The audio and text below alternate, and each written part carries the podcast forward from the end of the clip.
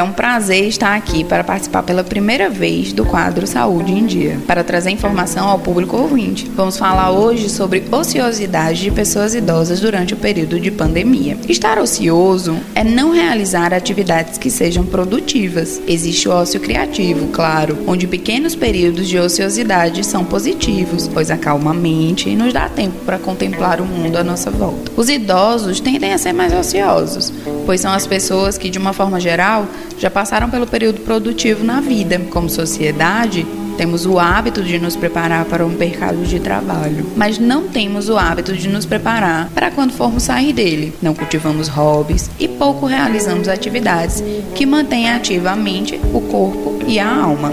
Estimular os idosos a encontrar atividades que sejam prazerosas e também instigadoras é um papel fundamental da família e da sociedade. Nesse período de pandemia, que exige maior resguardo aos idosos, distanciamento social, maiores períodos em casa, restrição ao convívio com amigos e família, é importante estar ainda mais atentos aos prolongados períodos ociosos e pensar novas formas de manter a mente, o corpo e a alma ativos. Esse foi mais um papo sobre saúde no programa Estúdio Mais. Para acessar mais conteúdos e ouvir novamente este podcast, você pode acessar o portal iraúna.net. Meu nome é Raquel Nunes, psicóloga. Obrigada.